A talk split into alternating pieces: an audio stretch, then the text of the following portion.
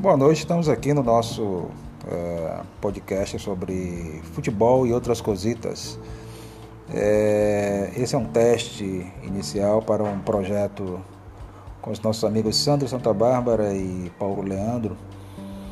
E o primeiro tema que vamos abordar é sobre a, a portuguesização do futebol na Inglaterra. Por eu estou falando isso? Porque é, acabei de assistir um jogo aqui entre é, Ipiranga e Botafogo, quer dizer, entre Wolverhampton e Arsenal. As cores lembram do Botafogo de Salvador e do Ipiranga. É, e o time do Wolverhampton tinha em campo, no final do jogo, sete jogadores portugueses. É, claro que a gente vai lembrar, em Portugal lembra de dois jogadores, Eusébio na década de 60 e Cristiano Ronaldo na, atualmente. É, mas é esquisito o principal campeonato uh, de clubes uh, depois da, da, Champions League, que é a, a, Premier League, você ter um time de futebol com técnico, inclusive, só de portugueses. É, incrível como uma, uma nação pequena, lá no canto da Europa, consegue produzir navios para é, invadir continentes, como foi no nosso caso, e ainda consegue ser destaque no futebol.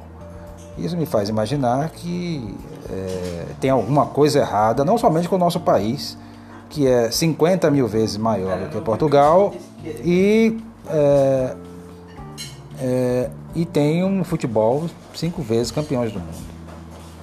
Então, é, eu queria saber dos, dos nossos amigos é, Sandro Santa Bárbara e Paulo Leandro como explicar é, a, que Portugal tenha mais moral do que o Brasil em terras inglesas. Lembrando que a Inglaterra foi que fabricou esse esporte que todos nós gostamos. É, lembrando que não, não, somente o time do Wolverhampton Wanderers tem é, essa profusão de portugueses, como um dos principais treinadores que trabalha naquele país chama-se José Mourinho, que treinou o Chelsea e treina atualmente o Tottenham uh, Hotspur, duas das principais equipes do futebol da Terra da Rainha. Então, amigos, eu passo essa questão para vocês. Me explique aí por que Portugal, aquele lugarejo no rincão da Europa, tem mais moral em termos futebolísticos na Europa do que o nosso queridíssimo Brasil, que é tido como país do futebol.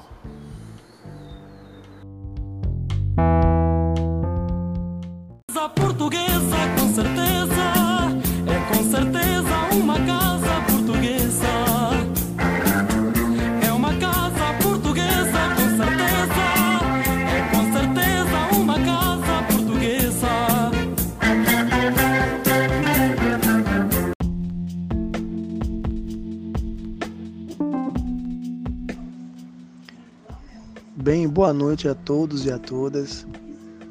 É, eu começo já achando engraçado a sua colocação sobre o lugarejo no rincão da Europa. Mas realmente, quando tratamos dos portugueses, é necessário falar né, da sua condição do império que foi e do que fez não só no Brasil, mas em outras partes do mundo. A questão do futebol ter sido fabricado pelos ingleses é isso mesmo que você falou. Ele foi fabricado, formatado, mas há registros do, de que o futebol ele também existiu em outros locais, até antes da Inglaterra.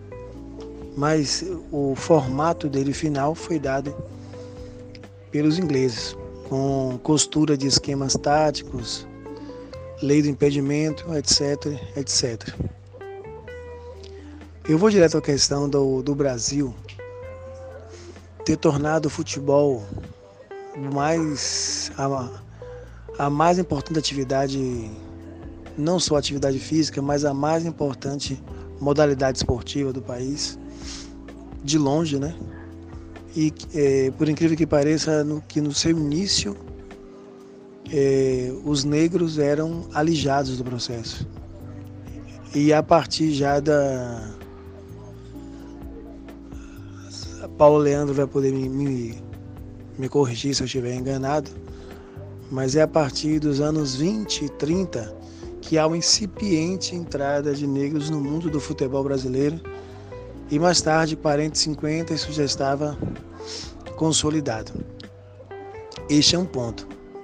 Nós temos um país que entre essas décadas de 10, 20, 30, 40, o futebol não era profissionalizado. Ele passa a ser profissionalizado, mas mesmo assim com muita precariedade, nos anos 50, creio eu, né, se não estou enganado mais uma vez. E é, entre os anos 50 e 70, a, a principal confederação, que era a antiga Confederação Brasileira de Esportes e que depois vira a Confederação Brasileira de Futebol, vai profissionalizar ainda mais. E eu, eu gosto de utilizar um termo que é, é essa confederação promover o sequestro dessa modalidade esportiva. Promover o sequestro disso, os preços é, evoluíram, né? E de lá para cá, é, assistir ao, ao, jogo de futebol não, não é para todo mundo que queira ir. São para pessoas que têm um certo poder aquisitivo. Então, quando você fala sobre essa questão da aportuguesação do futebol, eu diria que na verdade, na verdade, o futebol sofreu é, uma, uma espécie de capitalização do seu serviço.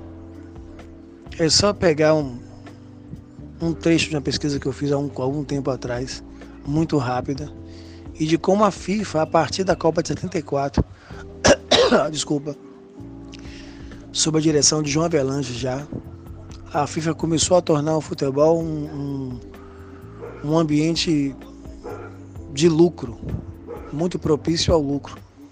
E é só comparar ah, o montante de dinheiro que existia em 74 e o da última Copa de 2018, quando várias denúncias foram feitas. Então, Portugal, não é? Tá ali na Europa, tem os seus jogadores, é mais fácil. Aí é uma questão da própria proximidade que tem a Inglaterra com Portugal. Tem outros países também ali mais próximos a ela. Perfeito, mas é, existe uma relação, eu creio eu, é, mais antiga do que podemos imaginar entre portugueses e ingleses. Correto? É uma relação que ia à época da aliança que tinha Portugal com Inglaterra e que esta, apesar de ter diminuído, mas ela continuou existindo e existe um respeito maior pela aceitabilidade disto. Mas quando você me perguntou com relação ao nosso país, eu, eu faço um alinhamento com a nossa entrega ao futebol como um mundo dos, ao mundo dos negócios. A CBF entregou o futebol brasileiro ao capitalismo, ao mundo dos negócios mas de uma forma tão entranhada que hoje existem pessoas que ganham um salário mínimo e acham que pagar 100 reais para assistir um jogo de futebol é um preço justo, dado o processo de alienação que nós nos encontramos. Não quero me alongar muito, é isso aí.